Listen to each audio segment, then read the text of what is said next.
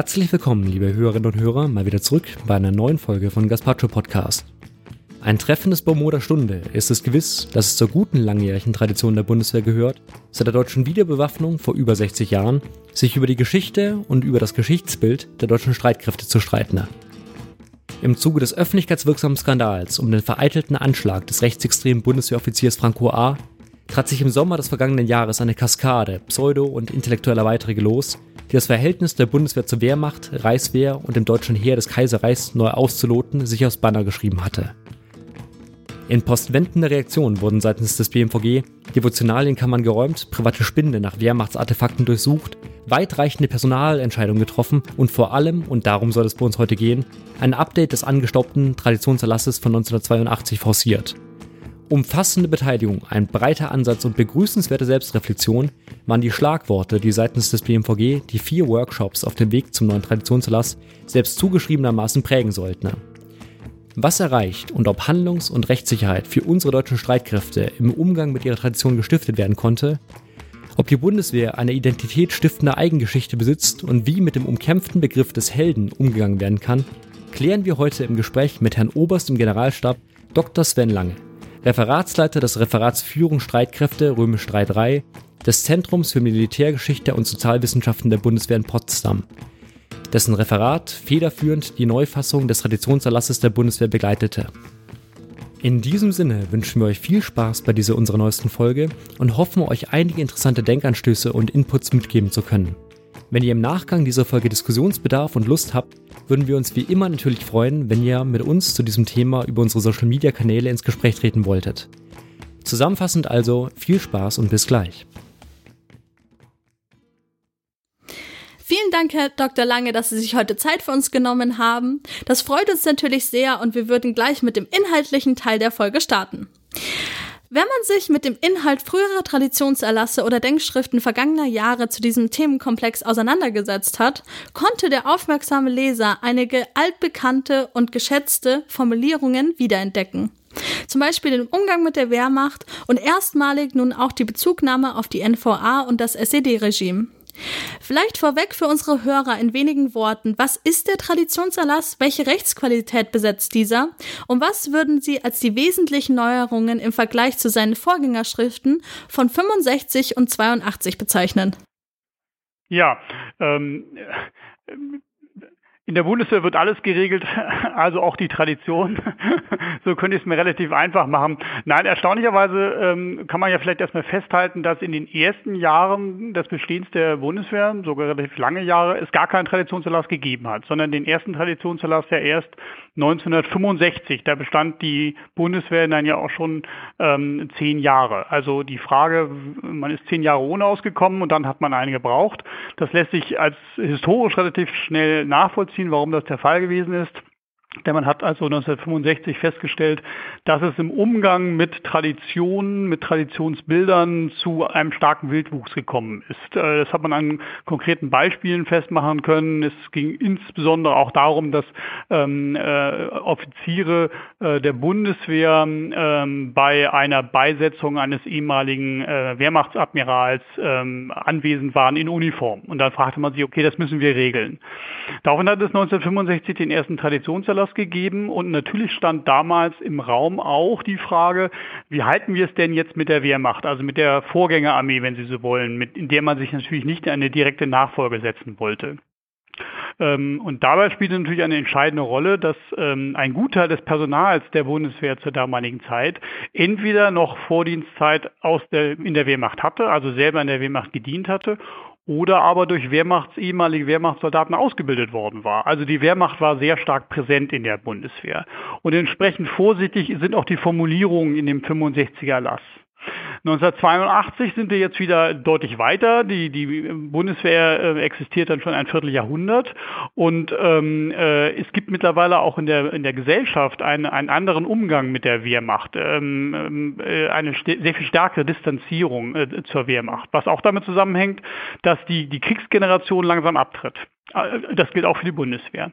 Äh, deshalb sehen Sie dann in 82, äh, dass man, ich sage mal mit meinen Worten, die Brandmauer zur Wehrmacht deutlich höher zieht, dass man also deutlich sagt, das NS-Regime als Institution kann keine Tradition stiften, was implizit heißt also auch die Wehrmacht nicht, ähm, äh, hat aber eine Formulierung gefunden, dass äh, Wehrmachtssoldaten eben teils schuldhaft verstrickt, teils schuldlos verstrickt äh, in die, die Verbrechen des Zweiten Weltkriegs sind. Heute, ähm, 60 Jahre nachdem die Bundeswehr aufgestellt worden ist, äh, gibt es keine ähm, Soldaten mit Wehrmachtsdienstzeiten mehr in der Bundeswehr. Es gibt sie eigentlich auch in, in, in dem politischen Raum nicht mehr. Insofern gibt es keine ähm, Widerstände mehr, sich jetzt intensiv mit der Wehrmacht und auch mit ihren Verbrechen der Wehrmacht auseinanderzusetzen. Äh, es hat auch die Wehrmachtsausstellung gegeben, also die Gesellschaft insgesamt bewertet die Wehrmacht sehr viel strenger, als es noch in den Aufbau-Anfangsjahren der, der, der Bundesrepublik Deutschland gewesen ist so dass wir jetzt, ähm, äh, glaube ich, auch sehr viel souveräner mit der Bundes-, mit der Wehrmacht umgehen können, als das früher möglich war. Ähm, wir haben jetzt zum ersten Mal in dem aktuellen Entwurf des Erlasses, des neuen Traditionserlasses, äh, auch die Frage der NVA beantworten müssen. Äh, denn der alte Entwurf von 1982 kannte natürlich die NVA noch. Ähm, seit äh, 1990 gibt es sie nicht mehr, also mussten wir auch Antworten auf diese Frage klären. Ähm, und um das sehr kurz zu machen, äh, wir stellen zwar Wehrmacht und NVA nicht gleich, legen aber den gleichen Maßstab an und kommen damit zu einem ähnlichen Ergebnis. Hm. Beide Armeen sind für uns nicht traditions- und sinnstiftend. Herr Dr. Lange, vielen Dank für diese ersten einführenden Erläuterungen. Wir würden jetzt mhm. äh, den direkten äh, sagen wir mal, Dive machen in den Inhalt des neuen Traditionserlasses. Ähm, sagen wir mal, es ist ja quasi eine zur Gesetzmäßigkeit umgeformter Brauch, die Ursprünge des Traditionsbildes der Bundeswehr in dieser viel, viel beschworenen Drei-Säulen-Formel oder diesem Drei-Säulen-Modell prägnant zusammenzufassen. Also preußische Heeresreform, militärischer Widerstand in der Wehrmacht und natürlich auch die selbstbegründete Tradition der Bundeswehr seit äh, der Wiederbewaffnung. Ähm, das find, hat natürlich auch Eingang gefunden äh, als Leitbild, natürlich auch in den neuen Traditionserlass von 2018, äh, genauso wie es auch schon im äh, Traditionslassen 1982 einen wichtigen Punkt ausmachte. Ähm, sagen wir es so, diese vielbeschworene Trias als, sagen wir mal, singularisierte Schlaglichter deutscher Militärgeschichte stellen das solche ja doch allein Zustände auf einem Militär- oder gesellschaftlichen Kontinuum dar und referieren ja auch auf ihnen vorgelagerte Entwicklungen. Ähm, wenn wir uns mal überlegt, dass Bedingungen für dessen traditionsbegründete Existenz, wie zum Beispiel eines Klaus Schenk Graf von Stauffenberg, sowohl sein Dienst in der Reichswehr als auch verinnerliche altpreußische Offizierstugenden und aber auch der Nationalkonservatismus der 20er Jahre gewesen sind, erliegt denn der Traditionserlass nicht einem, dem denklogischen Fehler eines allzu selektiven Idealbilds deutscher Militärgeschichte, Herr Dr. Lange? Hm, das sind gleich mehrere Dinge. Ähm, zunächst erstmal diese drei Säulen. Ähm, diese drei Säulen, die Sie zu Recht angesprochen haben, finden sich in keinem Traditionserlass, weder in dem 65er noch im 1982er. Diese drei Säulen kommen aus einer Rede, die damals ähm, äh, ähm, für den, den ähm, äh, Minister Rühe geschrieben worden ist und sollten eigentlich äh, eine Hilfestellung für die Truppe sein. Nach dem Motto, also diese drei Beispiele, diese drei ähm, äh, Bereiche ähm, sind sozusagen sicher, also mit denen darf man sich beschäftigen. Sie sind besonders geeignete Traditionen für die Bundeswehr ähm, zu, zu erzielen und haben sich dann ein Stück weit verselbstständigt. Sie sind nicht falsch, aber in meiner Bewertung haben sie dann dazu geführt, dass eben außerhalb dieser drei Säulen gar nichts mehr passiert ist. Und das war unser Ansatzpunkt jetzt für die Überarbeitung des aktuellen Erlasses zu sagen, also wir wollen auf jeden Fall sicherstellen, dass wieder die gesamte deutsche Militärgeschichte zunächst der Resonanzraum der Tradition der Bundeswehr ist, dass wir uns nicht auf einzelne Säulen, Sie haben von Schlaglichtern gesprochen, beziehen, sondern dass wir zunächst erstmal die ganze Militärgeschichte aufmachen und stattdessen klare Ausschlüsse beschreiben, äh, nämlich die Wehrmacht äh, oder die NVA. Ähm, ähm, das, äh, also um zu, zu, den drei Säulen zu sagen, sie sind nicht falsch, aber es gibt meiner Meinung nach sehr viel mehr. Ähm, die Frage, sind wir, ähm, Sie haben gesagt, ähm, ob, ob, wir einen, einen, perfekten Menschen suchen oder ein Idealbild suchen äh, für Traditionen. Natürlich geht es bei Traditionen immer darum, äh, das Vorbildliche, äh, das Sinnstiftende zu suchen und damit auch irgendwo ein Stück weit das Ideal. Es ist aber auch selbstverständlich, dass Menschen im Fleisch und Blut niemals ein Ideal darstellen können. Sie haben immer ihre Schwächen, sie leben immer in ihrer Zeit und sie sind niemals eins zu eins in die Gegenwart zu übertragen. Wenn ich da kurz, Gerade, mal, kurz mal einhaken ja. dürfte, ich glaube, wir haben gerade ein klein bisschen aneinander vorbeigeredet. Ähm, die Idee, die ich mit dieser Frage eher hatte, war, dass viele Entwicklungen, die als solche traditionsbegründeten wahrgenommen werden, auch, wir sind auch nach dem alten Erlass schon, ähm, ohne Bedingungen in der Vergangenheit so gar nicht zeitgeschichtlich zustande gekommen oder möglich gewesen wären. Und ob wir dann, indem wir uns auf diese, auf Einzelpunkte äh, vielleicht etwas versteifen, natürlich äh, haben Sie ja auch jetzt angemerkt, dass wir wieder einen breiteren Blick jetzt auf die gesamte deutsche Militärgeschichte werfen wollen. Aber wenn wir ähm, zu einzelne Themen, äh, Themenblöcke äh, selektiv rausnehmen, ob wir dann nicht vielleicht, äh, sagen wir mal, historischen Reduktionismus betreiben, der eigentlich mhm. äh, ähm, erkenntnisvernichtend in irgendeiner Form wirkt. Haben Sie da ein, haben Sie da ein Beispiel im, im, im Kopf? Ähm, ein, Beispiel, ein Beispiel, was ich im Kopf habe, ist zum Beispiel das äh, Infanterie, Infanterieregiment 9 der Reichswehr, in dem ja unter okay. anderem Klaus ähm, äh, von Schlaufenberg ja auch gedient hatte. Ja. Ähm, in dieser Form sicherlich auch, äh, da waren auch äh, sehr viele andere, andere wichtige Personen der deutschen Zeitgeschichte haben im gleichen Regiment gedient, unter anderem, wenn ich mich erinnere, auch von ja, Weizsäcker. Ja, ähm, genau, ähm, genau. Ja, das waren aber aus unserem heutigen Verständnis alles ja auch nichts, sagen wir mal, von dem Gedankengut, lupenreine Demokraten oder besonders ah, ja, äh, Vorbild, okay. äh, mhm. vorbildwürdige Personen. Ähm, wie, wie gehen wir mit dieser, mit dieser Problemstellung um? Ja, also zunächst erstmal, indem wir äh, sehr klar trennen von äh, zwischen Tradition auf der einen Seite und historischer Bildung auf der anderen Seite. Ähm, äh, ähm, es geht nicht darum, dass also die Geschichte, wenn Sie so wollen, traditionsstiftend wird. Ähm, oder wir ständig bei unseren Traditionen mitdenken müssen, äh, wie ein Historiker ähm, kritisch und den Gesamtzusammenhang betrachten etc. Das sind zwar unterschiedliche Paar Schuhe. Ähm, selbstverständlich muss in der Bundeswehr historische Bildung stattfinden. Die muss das ganze Bild sehen, die muss, muss auch, auch kritisch betrachten etc. Das ist aber nicht Aufgabe von Traditionen. Aufgabe von Tradition ist das Sinnstiftende, das Gemeinsame, das Verbindende zu vermitteln, ein Vorbild zu setzen. Ähm, und da, da ist es auch erlaubt, eine Auswahl zu treffen. Äh, sie darf natürlich jetzt nicht ähm, völlig äh, abseitig äh, von der historischen Realität sein, aber ähm, es ist schon erlaubt, im Rahmen der Tradition zu sagen, wir sehen das gesamte Bild. Für uns aber entscheidend in diesem Bild sind die und die Aspekte. Und wenn wir jetzt das konkrete Beispiel nehmen, Graf Schenk von Stauffenberg oder auch andere ähm, äh, Widerständler, dann sehen wir natürlich, ähm, dass das keine Demokraten in, äh, also jedenfalls nicht alle, äh, in der bundesrepublikanischen Vorstellungen sind, können sie auch nicht, weil sie zu einer Zeit gelebt haben, als das Grundgesetz noch nicht existierte.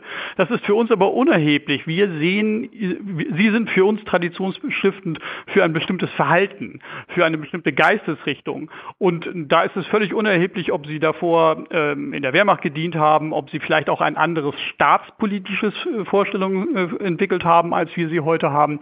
Für uns sind sie traditionsstiftend deshalb, weil sie sich dem Regime in den Arm geworfen haben, weil sie ihr Leben dafür eingesetzt haben, für Freiheit und ja. für Würde und Anständigkeit. Dafür sind sie traditionsstiftend. Vielen Dank. Ähm, eine weitere aufgeworfene Kontroverse, sage ich jetzt einfach mal, und dann zweifelsohne auch inhaltlicher Schwerpunkt des neuen Traditionserlasses, beziehungsweise des Entwurfs, der uns jetzt vorliegt gerade, ist sicherlich auch das Thema einer erwünschten, sagen wir mal, ethisch-moralischen Neubewertung einiger Protagonisten deutscher Militärgeschichte.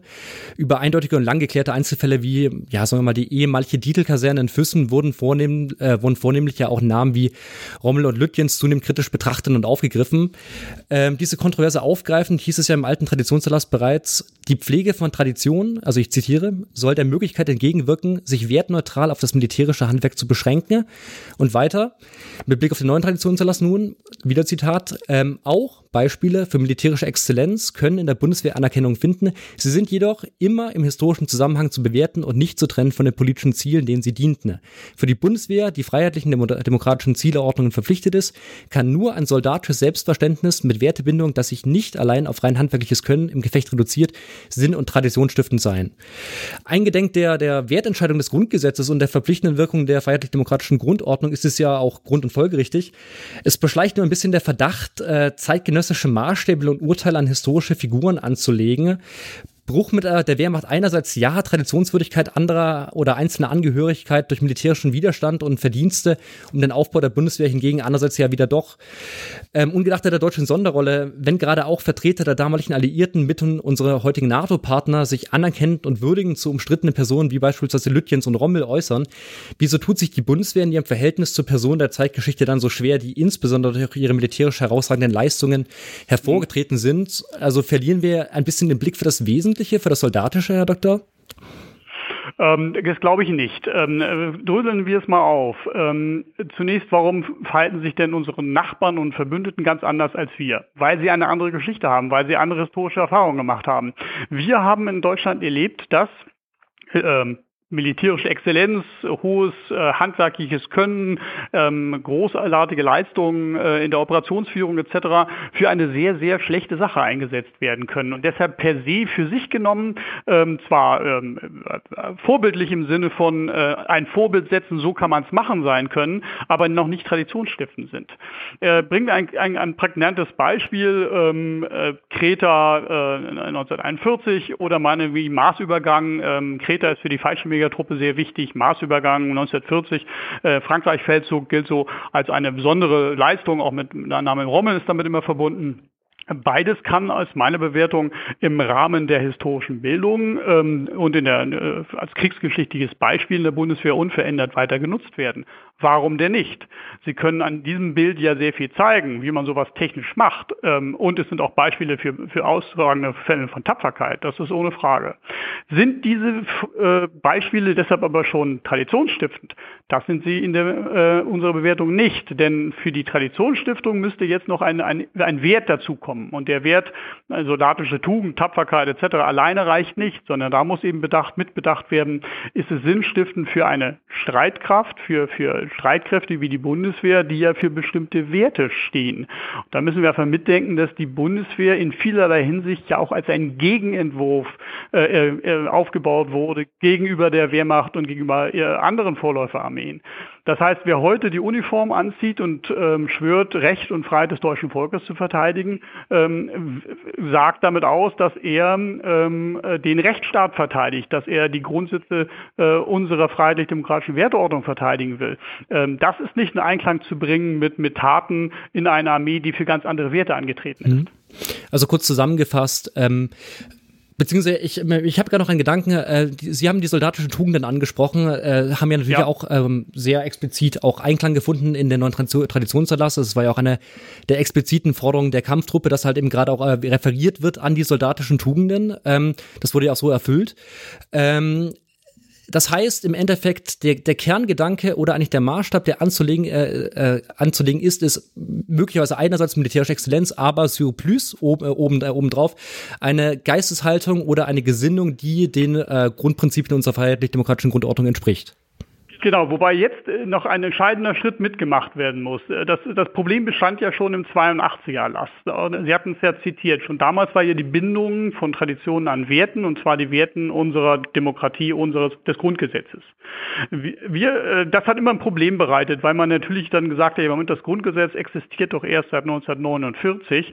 Das heißt ja, dass eigentlich nichts vor 1949 traditionsstiftend sein kann. Das ist natürlich mitnichten so, denn das Grundgesetz fällt ja nicht 1949 1949 aus dem Himmel, sondern die Werte und die Normen des Grundgesetzes basieren ja auf sehr viel älteren Vorgängern, auf sehr viel älteren Werten, die fußen ja weit in die Geschichte zurück. Das ist auch der Grund, weshalb Sie in der gesamten deutschen Militärgeschichte Traditions- und Sinnstiftendes finden können. Denn die Werte wie, wie Rechtsstaatlichkeit, ähm, wie Freiheit etc., die finden sich natürlich auch im 17., 18. oder 19. Jahrhundert. Das heißt, ich kann sehr wohl ähm, vorbildliches und traditionsstiftendes in vordemokratischen Zeiten finden, in denen Werte abgebildet sind, die für uns heute Bedeutung haben. Und da kommen wir wieder darauf zurück, was wir gerade vorher besprochen haben. Es geht nicht darum, den perfekten Menschen zu finden, den Vorbilddemokraten im 19. oder 17. Jahrhundert, den werden Sie nicht finden. Aber Sie werden in den handelnden Personen und auch in Geschehnissen dieser Zeit Dinge finden, die für Werte stehen, die für uns heute Bedeutung haben. Das ist immer das Entscheidende. Äh, Tradition ist ja nicht die Bewahrung von, von, von Asche, sondern Traditionen sollen ja für das Heute und Morgen Bedeutung haben. Also sie müssen etwas bewirken, das für uns heute eine Aussagekraft hat.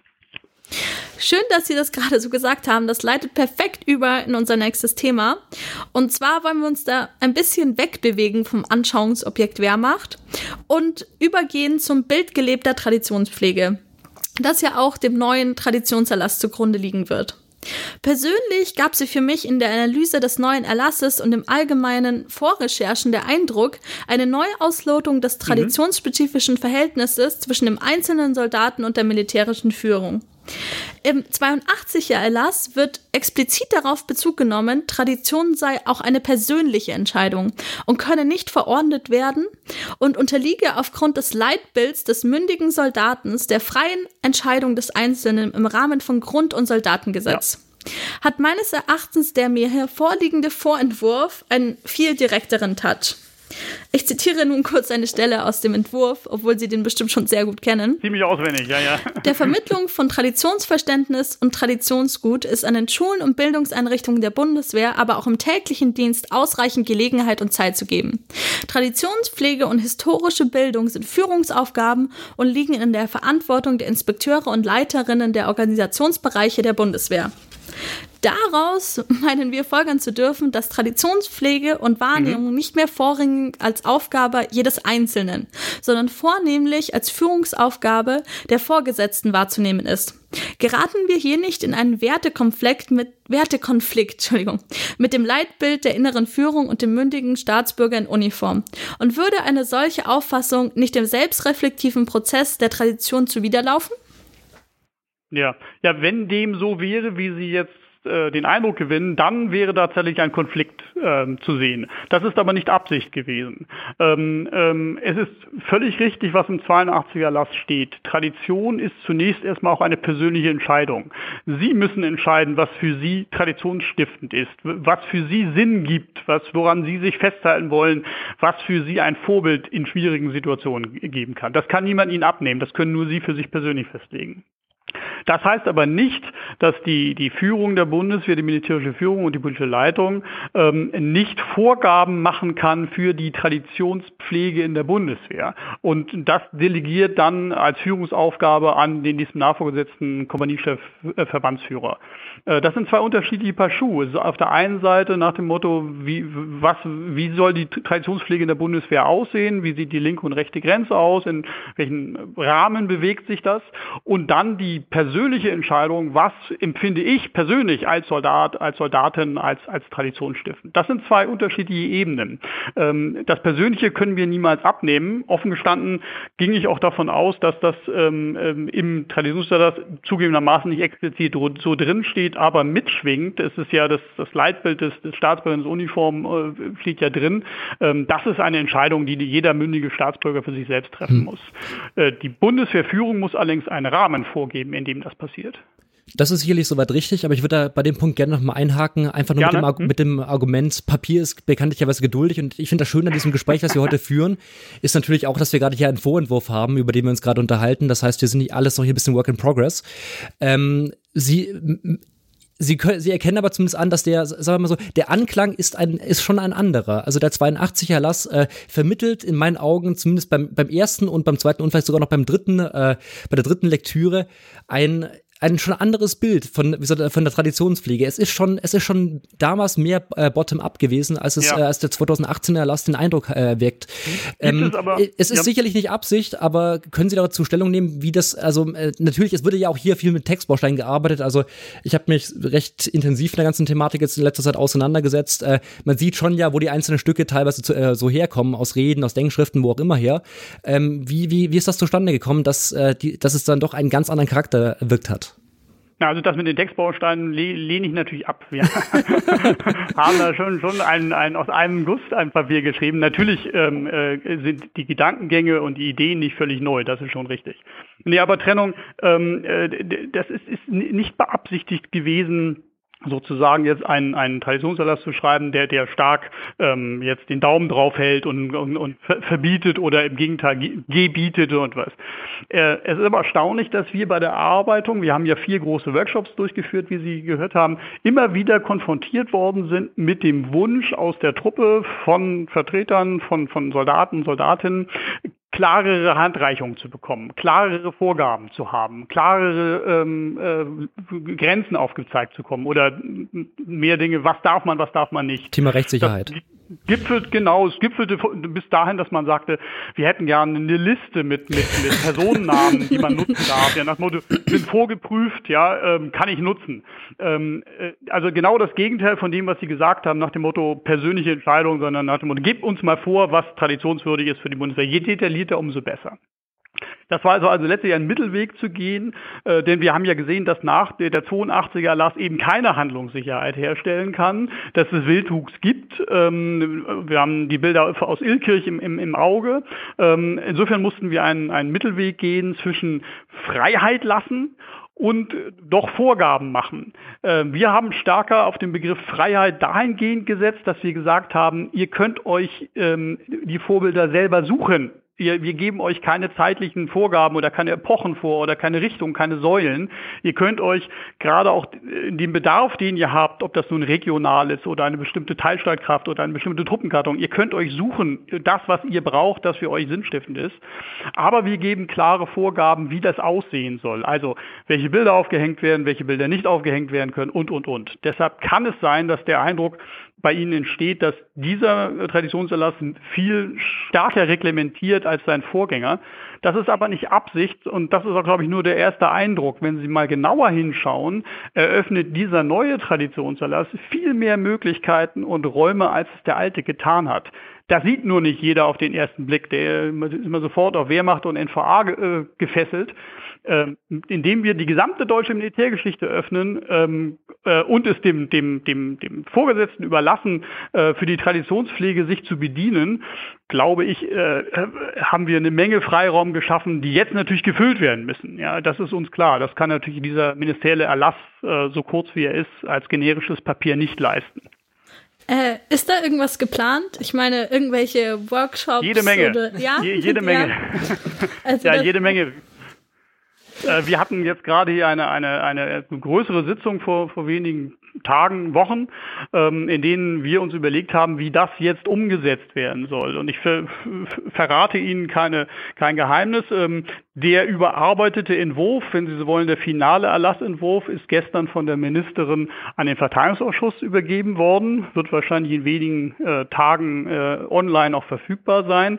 Ähm, da haben wir eine neue Ziffer eingepflegt, indem wir, in der ähm, die, die Inspekteure und Orgbereiche nun verpflichtet werden, auf ihrer Ebene Handlungshilfen zu erarbeiten, ähm, in denen dann zum Beispiel die Tradition der Luftwaffe definiert wird oder die besonderen spezifischen Traditionen der Marine oder des Heeres und so weiter. Denn uns ist natürlich klar, dass ein Papier auf der Flughöhe des Ministeriums an der Basis in der Truppe noch keine Handlungssicherheit herstellen kann. Dazu müsste man viel zu detailliert oder viel detaillierter werden. Es braucht also jetzt noch ein, eine Scharnierfunktion, eine Relaisstation in Form von Handlungsreichungen für die Truppe. Und das passiert jetzt durch die von mir angesprochenen Papiere auf den Ortbereichen. Das passiert durch eine ganze Reihe von Publikationen, die jetzt durch das Zentrum Innere Führung, durch das Zentrum für Militärgeschichte und Sozialwissenschaften der Bundeswehr erstellt wird, aber auch durch eine Fülle von, von Themenheften, jetzt äh, IF, ähm, es wird ein Themenheft äh, Militärgeschichte, also diese, der Zeitschrift Militärgeschichte geben und, und, und.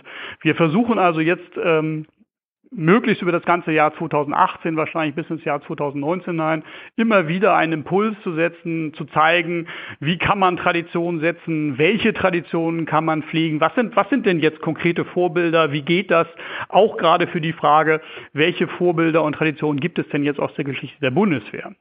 Da wird dieses angesprochene Themenheft der Zeitschrift Militärgeschichte eine Menge Anleitung bieten. Das freut uns zu hören natürlich. Ähm, Herr Dr. Lange, wir würden uns jetzt gerne noch ein bisschen dem heutigen Zeitpunkt X langsam annähern, uns dafür ja. etwas noch weiter den Weg zum neuen Traditionserlass nochmal genauer unter, unter die Lupe nehmen. Ähm, ich denke, so als ideellen Startpunkt der Debatte um den neuen Tradition, Traditionserlass lässt sich mit einiger Sicherheit ja der gescheiterte Anschlag des rechtsextremen Bundeswehrsoldaten Franco Ahl fassen. Die nachfolgenden Wochen waren ja geprägt von teils effektheischenden Berichten in den überregionalen Pressemedien, Medien, teils von merklicher Verunsicherung des BMVG und der Bundeswehr auf der anderen Seite aber auch. Ähm, öffentlichkeitswirksam wurde an der Bundeswehr-Uni Hamburg ja bekanntlich ein Bild des verstorbenen Altkanzlers Schmidt in Wehrmachtsuniform, gleichzeitig auch Namenspatron der, der Universität, abgehängt. Militärische Sammlungen wurden äh, genauso wie private Spinte durchsucht und geräumt. Ähm, Unmut in der Truppe machte sich bekanntlich ja auch breit. Also es gab einige Kritiker, unter anderem ja auch äh, Ex-Verteidigungsminister Rudolf Scharping, sprach von, ich zitiere, Bild, äh, bilderstürmerischen Aktionen beziehungsweise einer Hexenjagd. André Wüstner, Vorsitzender des Bundeswehrverbandes, sprach von Hysterie und Aktionismus. Ähm, das Traditionsverständnis der Bundeswehr, man könnte sagen, die Seele der Truppe stellt ja unzweifelhaft ein überragend wichtiges Allgemeingut dar. Viel hat sich verändert seit 1982, der Wegfall der Wehrpflicht, die Öffnung aller militärischen Laufbahnen vor Frauen im Jahr 2001, das glückliche Ende des Kalten Krieges, selbstverständlich natürlich auch, sowie der anhaltende Trend zu einer immer ethnisch und religiös immer diverseren Truppe. Reformbedarf also durchaus zu konstatieren, will ich sagen. Ähm, Herr Dr. Lange, wie schätzen Sie das ein? Beschädigt es das Bild einer reflexiven Traditionshaltung der Bundeswehr, die Anpassung an die diese gesellschaftlichen Realitäten, die ich gerade angesprochen habe, im Jahr 2018 zukünftig im Zusammenhang eines politischen Skandals unter Vorhaltung etwaigen politischen Aktionismus zukünftig mhm. erinnert zu sehen und vor allem, wie viel wichtiger noch, darf man sagen, Mission accomplished, also sehen Sie die Bundeswehr auf ein gegenwärtig und zukünftig tragfähiges Traditionsfundament gestellt?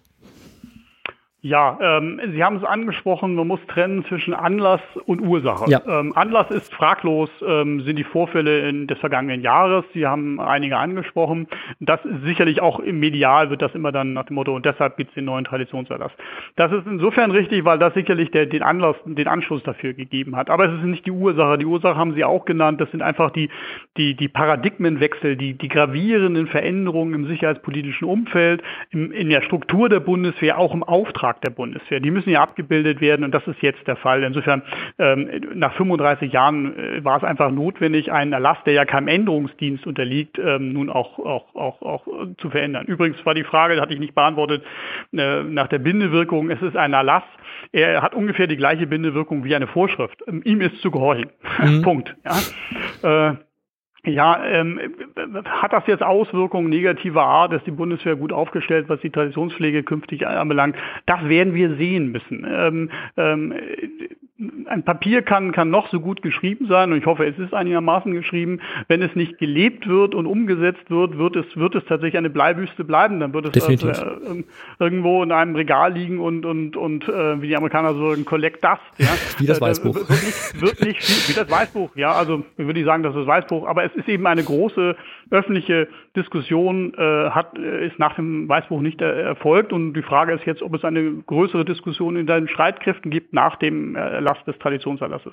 Das hoffen wir. Ähm, entscheidend wird dafür sein, dass man auf allen Ebenen jetzt darüber nachdenkt, was sollen denn unsere Traditionen sein?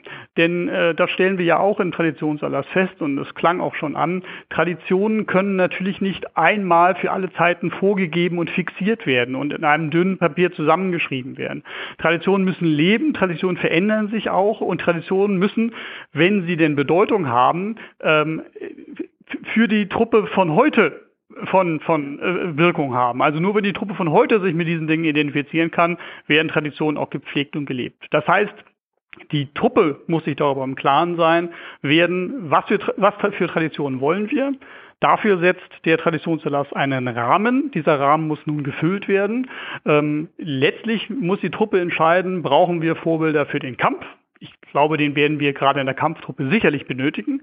Brauchen wir Vorbilder auch für andere Aufträge der Bundeswehr? Davon bin ich auch überzeugt. Den vorzugeben kann, können wir nur bedingt. Ich glaube, da ist noch viel Hausarbeiten zu erledigen. Aber wir haben zumindest jetzt wieder einen Rahmen, der tragfähig ist, der aktuell ist, modern. Und nun sind wir alle gefordert, ähm, das jetzt mit, mit, mit Leben zu füllen. Ideen habe ich genug und ich habe auch so den Eindruck, dass die Notwendigkeit gesehen wird, dass man sich um das Thema nicht herumdrücken kann, dass das Thema äh, irgendwann wieder zurückkommt, äh, wenn man es versucht zu negieren. Und wir haben, das glaube ich, kann man schon selbstkritisch sagen, über viele Jahre dieses Thema recht stiefmütterlich in den Streitkräften ähm, äh, gepflegt, weil andere Dinge vermeintlich wichtiger waren und, und, und. Aber das holt uns ein.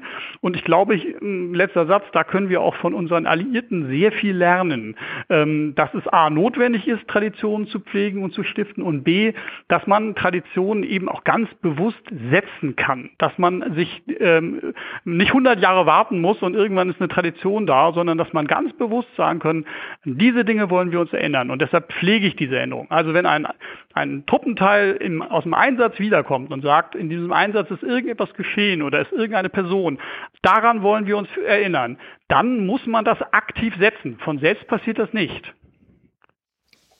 Äh, um jetzt noch das weibliche Geschlecht zu vertreten, ähm, ja. wollte ich nochmal fragen, weil es keinerlei, also keinerlei Bezugnahme auf jetzt seit 2001 stehen ja Frauen alle La Laufbahn der Bundeswehr offen, keine ja, Bezugnahme ja, auf das, die Workshops damals hießen, glaube ich, Herausforderung Frau. Wie, äh, wie war da der Plan, mit der Herausforderung Frau umzugehen? Gut, wir reden ja hier unter uns quasi. ähm, äh, wir hatten es tatsächlich in meinem Entwurf drin, ähm, äh, nach dem Motto, ähm, dass, dass ähm, diese Veränderungen ja da sind, auch, auch ähm, das abgebildet werden muss in der Tradition. Es ist wieder rausgegangen, ähm, nicht weil wir nicht die Bedeutung gesehen haben, sondern weil wir gesagt haben, gut, die Tatsache, dass es Frauen in den Streitkräften gibt, ist eine Selbstverständlichkeit, eine Realität mittlerweile in der Bundeswehr, aber noch nicht ähm, so lange, dass jetzt schon da gewachsene Traditionen sich herausbilden werden. Das wird, glaube ich, in der Zukunft passieren. Also ich könnte mir vorstellen, dass im nächsten, einem nächsten Traditionserlass das ganz selbstverständlich reingeschrieben wird. Aber dazu war es, glaube ich, zu diesem Zeitpunkt noch zu früh. Ähm, wie die Tatsache, dass wir Frauen in den Streitkräften haben und auch die Frauen für sich selbst Traditionen suchen werden, die vielleicht etwas anders sein werden als die Traditionen ihrer männlichen Kameraden, ähm, das wird die Zukunft zeigen. Ähm, da sind wir, glaube ich, noch ein bisschen früh so lange haben wir ja noch nicht Frauen, jedenfalls noch nicht in der Breite in den Streitkräften. Äh, wir wollten es also nicht negieren, aber ähm, wir schreiben einen Traditionserlass und Traditionen notgedrungen blicken natürlich in die Vergangenheit. Dazu ist eigentlich der, die, der, die Vergangenheit noch nicht lang genug, als dass ich sowas wie Traditionen lang entwickeln kann. Ich hoffe, das ist eine, eine, Antwort, die man mir durchgehen lässt. Auf jeden Fall, auf jeden Fall. Ähm, nun auch zur inhaltlichen Ausarbeitung nochmal. Ähm, ich meine, es gab ja vier Workshops. Sie haben ja auch ja. einen an einem oder mehreren teilgenommen. Ähm, und zwar wurden die ja also vom BMVG initiiert und es hieß, es gibt umfassende Beteiligung, ein breiter Ansatz sowie begrüßenswerte ja. Selbstreflexion. Snippets der Website. Genau, die stehen alle auf Klingt der Website. Gut, ne? genau. Ähm, und sie sind ähm, konstruktuell durch Zitate und Hochglanzbilder von jungen Offizieren, Studenten der Bundeswehr, Praktikantinnen, ja. Soldatinnen sehr schön umrandet gewesen. Äh, trotzdem wurden im Vorfeld äh, regelmäßig Stimmen laut, die dem Workshop-Konzept dem Charakter einer Elitendiskussion beziehungsweise ja. eines Kamingesprächs alter Herren äh, ja, nachgesagt ja. haben. Äh, wie, also, wie war Ihre Einschätzung vor Ort? Wie hat sich das bei Ihnen gestaltet? Ja. Also, dass dieser Eindruck entstehen kann, ähm, das kann ich nachvollziehen. Ähm, äh, allerdings kann man natürlich bei jedem Prozess irgendwo ein Haar in der Suppe finden und sagen, man hätte doch das, man hätte doch den. Und man findet auch immer irgendjemand, der nicht zu Wort gekommen ist, aber der, den man hätte hören müssen. Ähm, wir haben in einem relativ kurzen Zeitraum, denke ich, ähm, diese Workshops organisiert. Äh, sowas kostet ja auch Kraft und, und, und Vorbereitungszeit. Also viel mehr wäre auch gar nicht gegangen in den wenigen Monaten. Äh, und haben in, doch immerhin einen Personenkreis von, ich würde mal sagen, so 800, knapp 800 Personen versammelt sammeln können, insgesamt, die an diesem Prozess beteiligt waren. Ähm, das war notwendig, weil man so etwas nicht also im stillen Kämmerlein schreiben kann, aber wir können natürlich nicht sicherstellen, dass jeder Einzelne irgendwie aktiv nur beteiligt wird. Wir haben äh, dennoch sehr, sehr viel Post bekommen von Menschen, die nicht an den Workshops teilgenommen haben, die sich aber trotzdem einbringen wollten. Auch das ist eingeflossen. Also auch diese Möglichkeit bestand. Außerdem haben wir natürlich von Anfang an die, die Org-Bereiche aufgefordert, äh, sich selber äh, noch mit Ideen aktiv einzubringen. Also ähm, jede, jede Teilstreitkraft, jede Truppengattung ähm, hätte sich, wenn sie der Wunsch verstanden hätte, mit einer Denkschrift etc. noch, noch stärker beteiligen können, als sie es zum Teil getan haben. Warum entsteht jetzt der Eindruck, dass zum Teil vor allen Dingen alte Herren und keine jungen Offiziere oder jungen Unteroffiziere da nun, nun maßgeblich daran beteiligt waren? Das liegt natürlich auch daran, äh, und eine Elitendiskussion haben Sie gesagt, das liegt natürlich auch daran, dass bei einem so komplexen Thema wie Tradition äh, wir natürlich auch äh, schon auf Expertise zurückgreifen wollten. Das heißt, wir haben natürlich Leute angefragt, die entweder aufgrund ihrer Dienststellung oder aufgrund ihrer Erfahrung äh, mit dem Thema etwas zu sagen haben. Die sollten ja mit ihren äh, Vorträgen auch einen Impuls für die Diskussion setzen. Und da ist, äh, das ist nun mal leider so, ein junger Offizier oder ein junger Feldwebel weniger geeignet als äh, jemand, der ergraut über viele Jahrzehnte sich mit dem Thema schon auseinandergesetzt hat.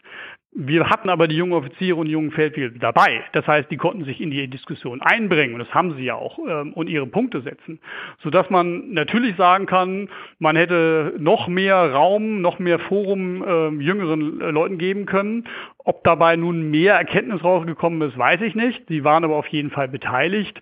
Äh, und ich glaube, wir haben unterm Strich dann doch eine sehr, sehr bunte Mischung in den, den Workshops gehabt. Hm. Hätte das noch bunter sein können? Ja, äh, hätte es. Mhm. Würde ich gar nicht mal sagen. Also ich glaube, dass äh, der Kritikpunkt ist gar nicht mal der des Forums, weil das wurde definitiv äh, ausreichend, dem wurde definitiv ausreichend Raum gegeben. Also es war schon ein sehr partizipatorischer Prozess, also so wie man das zumindest beobachten konnte von der, als Außenstehender.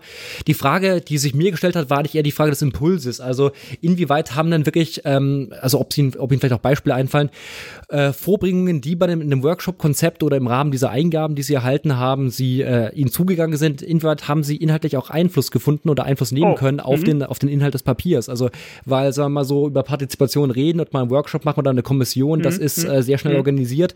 Ob das am Ende dann auch wirklich äh, Erfolg gekrönt ist oder ob man dann auch wirklich der Truppe das Gefühl zurückgibt, äh, eure Meinung wird gehört und findet Einfluss, das ist für mich die andere Frage. Haben ja. Sie da ein Beispiel ja. vielleicht? Sogar eine ganze Menge, aber vielleicht noch einen allgemeinen Satz. Ähm, sind natürlich nicht alle Hinweise, Anregungen übernommen worden. Das ist klar. klar. Das wird auch niemals Voll gehen. Richtig, ja. ähm, Entscheidend ist, dazu muss man auch einfach wissen, ähm, viele Anregungen haben sich einfach auch selber widersprochen. Mhm. Also der eine sagt A und der andere sagt B und A und B lassen sich nicht vereinbaren. Also entweder man macht das eine oder andere. Ähm, ich kann Ihnen fast an jeder Stelle ähm, ähm, Beispiele bringen, wo der eine dies wollte und der andere das genaue Gegenteil. Ähm, aber ähm, ich will Ihnen ein paar konkrete Beispiele nennen, weil Sie auch so direkt danach gefragt haben, wo, wo sind denn jetzt Beispiele zum Beispiel ein, eingeflossen? Ähm, wir hatten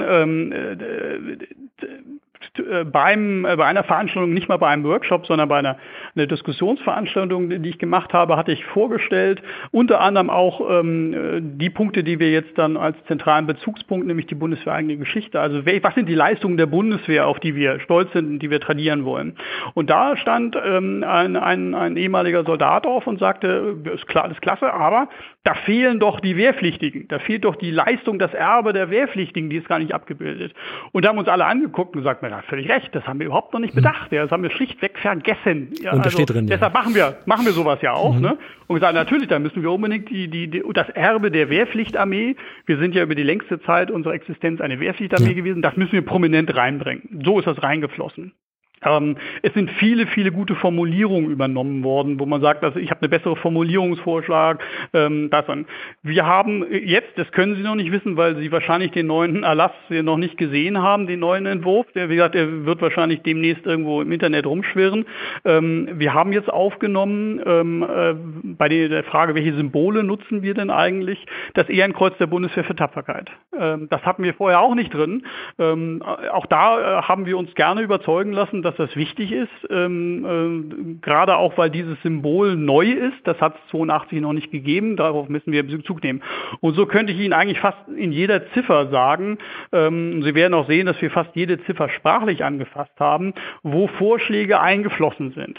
Was nicht passiert ist, und das ist ähm, ähm, für mich aber auch nicht wirklich überraschend, wir waren von den Ergebnissen der Workshops, also was wir substanziell, da waren wir nicht wirklich überrascht. Das hatten wir uns fast schon denken können, sondern der Input, der dazu gekommen ist, der ist viel im wichtigen Detail gelaufen und der ist natürlich auch daran gelaufen, dass wir ein Gefühl dafür bekamen, okay, wo ist der Bedarf? Ähm, ich war wirklich überrascht zum Beispiel, wie stark ähm, die zivilen Angehörigen der Bundeswehr sich in diesen Prozess eingeklagt haben. Damit habe ich nicht gerechnet. Also das war wirklich erstaunlich zu sehen, dass die Zivilen sagten, das ist auch unsere Tradition, wir wollen abgebildet werden. Ähm, das haben wir jetzt gerade auch im jetzt überarbeiteten Entwurf noch, noch stärker herausgearbeitet.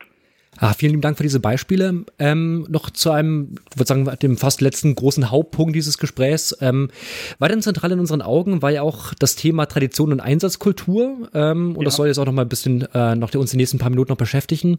Ich zitiere nochmal. Sie, also die Tradition, schafft und stärkt Identifikation, erhöht Einsatzwert und Kampfkraft und motiviert zu einer verantwortungsvollen Auftragserfüllung. Oder auch Formulierungen wie Belastungen und Gefecht äh, haben, ein, haben Einklang gefunden. Äh, wenn ich mich an die Workshops erinnere, beziehungsweise Sie von dem, was ich so mitbekommen und gelesen habe. Äh, Brigadegeneral Solfrank und Rohrschneider betonten ferner explizit ja auch noch die Notwendigkeit, gerade auch die Sicht der Kampftruppe ähm, in die Gestaltung des Traditionslastes mit einfließen zu lassen. Ich denke, das, was wir aktuell beim Thema Tradition feststellen können, ist insbesondere eine große Orientierungslosigkeit junger Rekruten in Ausbildung und Einsatz, ähm, sodass unter teils problematischer Abgrenzung zu deren zugrunde liegenden politischen Zielen ähm, ja, Referenzbilder gesucht werden, die Vorbildwirkungen hinsichtlich Kampfgeist, Leidens- und Belastungsfähigkeit ja. und generellem Soldatentum versprechen. Also quasi ein Anlehnungsobjekt, das der vermeintlichen Lebensrealität in Kundus, Kabul und Kidal näher kommt, ähm, ja, ähm, vor allem auch hin, hinsichtlich dieses, äh, dieses Leitbilds der schlicht soldatischen, ähm, an dem es sich zu bewähren gilt. Ähm, Herr Dr. Lange, der neue Traditionserlass wird gerade ja auch im besonderen Lichte der Eigentraditionswürdigkeit, was für Sie ja auch ein wichtiger Punkt war, äh, stehen. Pointiert gefragt, sind die eigenen Einsätze der Bundeswehr oder die eigene Geschichte, gerade auch der Auslandseinsätze seit den 90er Jahren, einfach nicht sexy genug? Ähm, sind junge Soldaten auf Heldensuche oder ist diese Kategorie hinsichtlich einer postheroischen Zeitenwende Wende eigentlich überholt? Ja, ähm, also ich, ich räume, bin einer der ersten, der einräumt, dass die Bundeswehr in ihrer eigenen Geschichte und ich füge hinzu, Gott sei Dank, ähm, nicht in der Lage ist, ähm, ausreichend Traditionen und Vorbilder für den Kampf, für ja. das Bestehen im Gefecht zu bieten. Das, das können wir einfach nicht. Und mhm. da kommt immer wieder das Beispiel des Karfreitagsgefechts etc. Ähm, bei aller, aller äh, Wertschätzung den, denjenigen ähm, gegenüber, die bei diesem Gefecht dabei gewesen sind. Das ist ähm, Kompanie maximal Bataillonsniveau. Das ist natürlich nicht vergleichbar mit, mit anderen ähm, ähm, äh, äh, Leistungen im, im Kriege, die, die davor passiert sind. Aber das können wir in der Bundeswehr gar nicht leisten, weil, weil äh, das, die Bundeswehr Gott sei Dank in einem solchen Krieg nie stand und deshalb solche Erfahrungswelten ja. nicht existieren. Also ja, wir brauchen natürlich auch außerhalb der, der, der Bundeswehr ähm, solche Dinge. Ähm, Zum Begriff des Helden vielleicht nochmal? Ja, Also ich habe mit dem, mit dem Helden so, so, so äh, ein bisschen mein Problem. Ähm, also es ist völlig richtig, dass ähm, der Kernauftrag eines Soldaten das Gefecht, das Bestehen im Gefecht, der Kampf ist, äh, die Kampffähigkeit dazu. Man muss aber hinzufügen, dass das in der Regel der deutlich kleinste Teil des Soldatenseins ist. Ja, also in der Regel übt man, bereitet sich vor, wartet und kämpft nicht äh, Das ist eine Erfahrung, die äh, alle Soldatengenerationen vor uns äh, gemacht haben. Also man glaube ich, man braucht noch, noch ein bisschen bisschen mehr als nur den Kampf. Und ich brauche auch nicht nur den Helden. Ähm, ich glaube, eine Tradition ähm, sollte man nicht nur an, an, an einer Lichtgestalt, äh, an irgendeiner Person festmachen.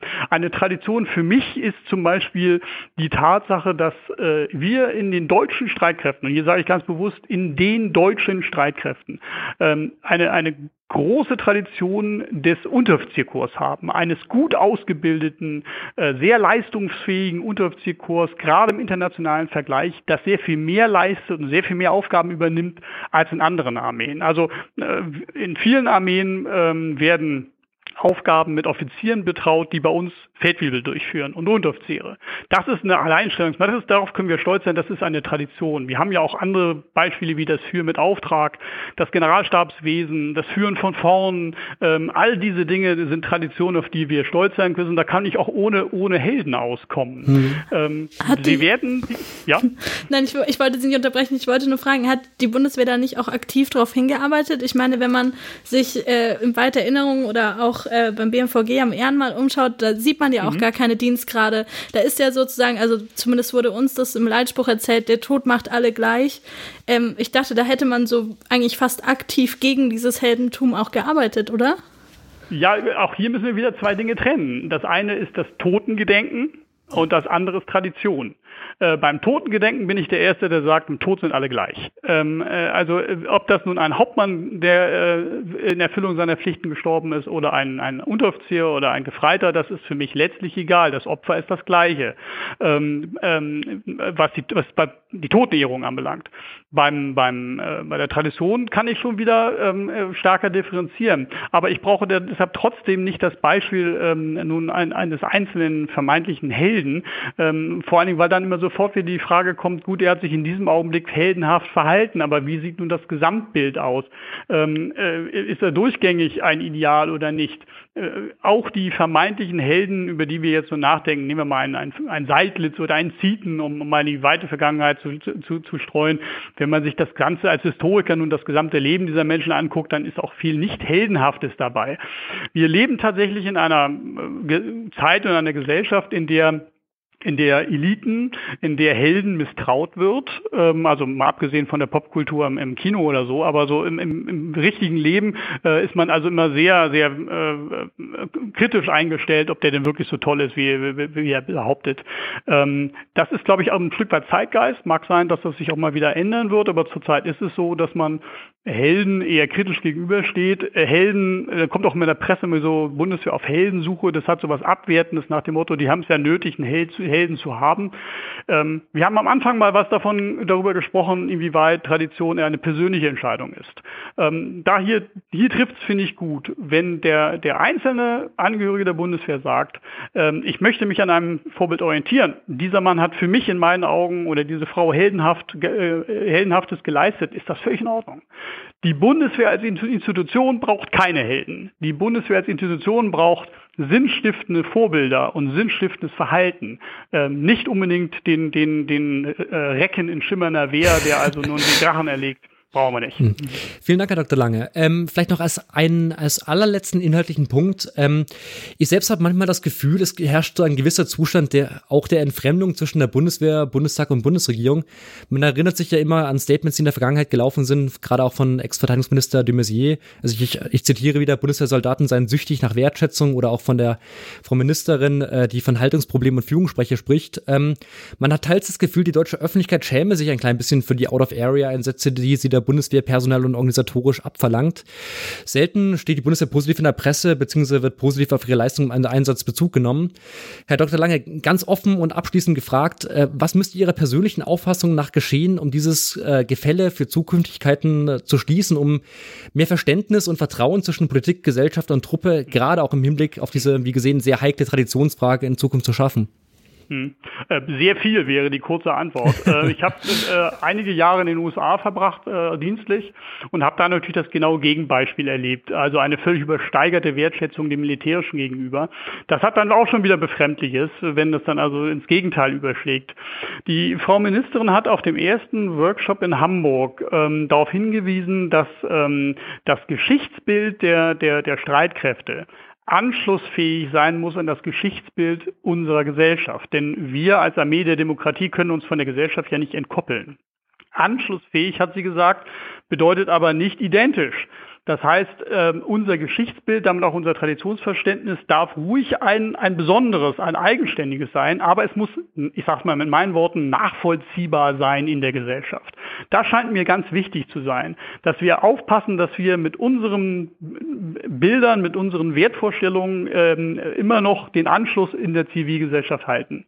Die Zivilgesellschaft hat große Schwierigkeiten äh, nachzuvollziehen, was eigentlich die Gedankenwelt von Soldaten ist. Das liegt einfach daran, dass Einsätze im Gegensatz zu den Kriegen ähm, des letzten Jahrhunderts ähm, eine Sache von wenigen ist. Das ist virtuelle Realität, die sie über den Fernseher vermittelt bekommen, aber das, äh, das berührt sie nicht, wenn sie nicht gerade Freunde, Bekannte, Verwandte im Einsatz haben, dann ist das weit weg. Dieses Problem werden wir nicht lösen. Ähm, ähm, solange es nicht zu einem großen äh, äh, Krieg kommt, in dem wir unser Vaterland, das, äh, das, davon gehen wir erstmal äh, nicht aus. Wenn es also bleibt bei einer Situation, wie wir derzeit haben, dann werden wir immer das Problem haben, dass wir den Auftrag der Streitkräfte vermitteln müssen. Äh, nun könnte man sagen, das ist aber eigentlich nicht Aufgabe der, der Bundeswehr, das ist doch Aufgabe des, des, des Mandatgebers, also wenn Sie so wollen, des Bundestages und der Parteien der Regierung. Das ist richtig, aber die alleine werden es nicht tun. Wir haben also ein Eigeninteresse daran, unseren Auftrag zu vermitteln vermitteln und um, und um Unterstützung zu werben. Das ist ein sehr komplexes Thema. Ich glaube nicht, dass es da einen, einen, einen sehr schnellen äh, Fortschritt geben wird. Allerdings wenn wir mal ganz ehrlich sind, ich meine, äh, Sie sind ja deutlich jünger als ich. Ich bin 1987 Soldat geworden. Ich bin groß geworden in einer Zeit, in der die, die, die gewaltigen Auseinandersetzungen um den NATO-Doppelbeschluss äh, äh, stattfanden, wo 100.000 Menschen demonstriert haben im Bonner Hofgarten gegen die Nachrüstung etc. Wenn ich mir überlege, was in den vergangenen letzten so 30 Jahren an Veränderungen, auch an Wertschätzung gegenüber dem Militär mittlerweile selbstverständlich geworden ist, dann sind wir, haben wir eigentlich schon einen weiten Weg zurückgelegt. Und wenn diese Entwicklung so weiter anhält, sehe ich eigentlich relativ optimistisch in die, in die. Also als ich Abitur machte, musste man sich quasi rechtfertigen, Soldat zu werden. Ähm, ich glaube, das ist heute eher ein, warum machst du das? Aber nicht, nicht ablehnen, sondern eher vielleicht in Verwunderung, dass man diesen Beruf ergreift. Aber nicht mehr mit einer, einer äh, politischen Überzeugung verbunden. Wir sind schon weit gekommen und äh, müssen vielleicht auch ein bisschen ähm, Geduld haben. Ähm, ich denke schon, dass wir auf einem guten Wege sind und, und die Unterstützung in den, den, der Gesellschaft sehr viel höher ist. Auch in den Umfragen ähm, kann man das ablesen, als wir vermeintlich immer so glauben. Das sind schöne abschließende Worte. Wir haben jetzt noch als äh, letztes eine ein bisschen persönlichere Frage, die wir alle unseren Referenten stellen. Und ja. zwar nicht, welches Buch Sie gerade lesen, sondern welches Buch Sie mal geschenkt bekommen haben oder irgendwie sich gekauft haben, äh, reingelesen haben und definitiv nie wieder zu Ende lesen wollen nie wieder, also nicht empfehlen, sondern das genaue Gegenteil. Genau, genau, genau. genau ganz schrecklich, sollte man nicht anfassen. Okay, ähm, das ist aber jetzt sehr, sehr es ist immer also sehr viel Verwunderung dabei bei der Frage. Ja. Äh, Berlin Alexanderplatz. äh, ähm, ich habe äh, den Versuch unternommen, dieses Buch zu lesen, weil es ja doch zur, zur deutschen Literatur zählt. Ja. Ähm, ich habe, bin über den Versuch nicht hinausgekommen. Ich gebe zu, dass ich also, ich glaube, ich habe keine 100 Seiten geschafft. Ähm, es ist für mich eine nicht lesbare Sprache. Ich fand es grausam. Ähm, ich äh, wirklich, es war für mich schwierig zu lesen. Ich habe mich gequält und habe es dann aufgegeben. Was ich sonst selten tue, denn normalerweise lese ich meine Bücher tatsächlich durch. Herr Dr. Lange, vielen lieben Dank. Es hat uns unglaublich viel Spaß gemacht mit Ihnen dieses Gespräch. Ich hoffe Ihnen auch mit uns. Und ähm, ja, äh, ansonsten wünschen wir Ihnen noch auf jeden Fall noch einen sehr schönen Dienstagnachmittag und ähm, ja, wünschen Ihnen alles Gute. Ja, Dankeschön. Vielen wenn ich darf, ich hätte ich noch eine Bitte äh, oder ein Angebot. Ähm, wer immer von Ihren Hörern äh, Interesse an diesem Thema hat, sich einbringen möchte, eine Idee hat oder mit uns diskutieren will, ähm, ist herzlich eingeladen, äh, mit mhm. uns Verbindung aufzunehmen. Ähm, wir sind auch gerne bereit, zu Ihnen nach München oder nach Hamburg zu kommen, um zu diskutieren. Ähm, das sollte sich lohnen, also möglichst ein größerer Kreis. Mhm. Ähm, ja, klar. Tun wir gerne. Wir stehen zur Verfügung. Wir wissen, dass wir jetzt das, was wir da geschrieben haben, auch transportieren müssen und erklären müssen. Ähm, wenn der Bedarf besteht, tun wir das gerne. Mhm. Herr Dr. Lange, vielen Dank. Wir kommen darauf zurück. Okay, ja. ja alles Schönen Gute. Tag Ihnen noch. Tschüss. Jo, wiederhören. Ciao. Vielen Dank fürs Zuhören und wir hoffen, die Folge war interessant und ihr habt einen genaueren Einblick in den neuen Traditionserlass der Bundeswehr bekommen. Jetzt noch ein paar wichtige News in eigener Sache. Wir arbeiten gerade an unserer eigenen Homepage, erreichbar unter www.gaspacho-podcast.eu. Und außerdem haben wir auch eine neue E-Mail-Adresse, erreichbar unter studio.gaspacho-podcast.eu. Wir freuen uns sehr über Themenvorschläge und Kommentare und wünschen euch noch eine schöne Zeit.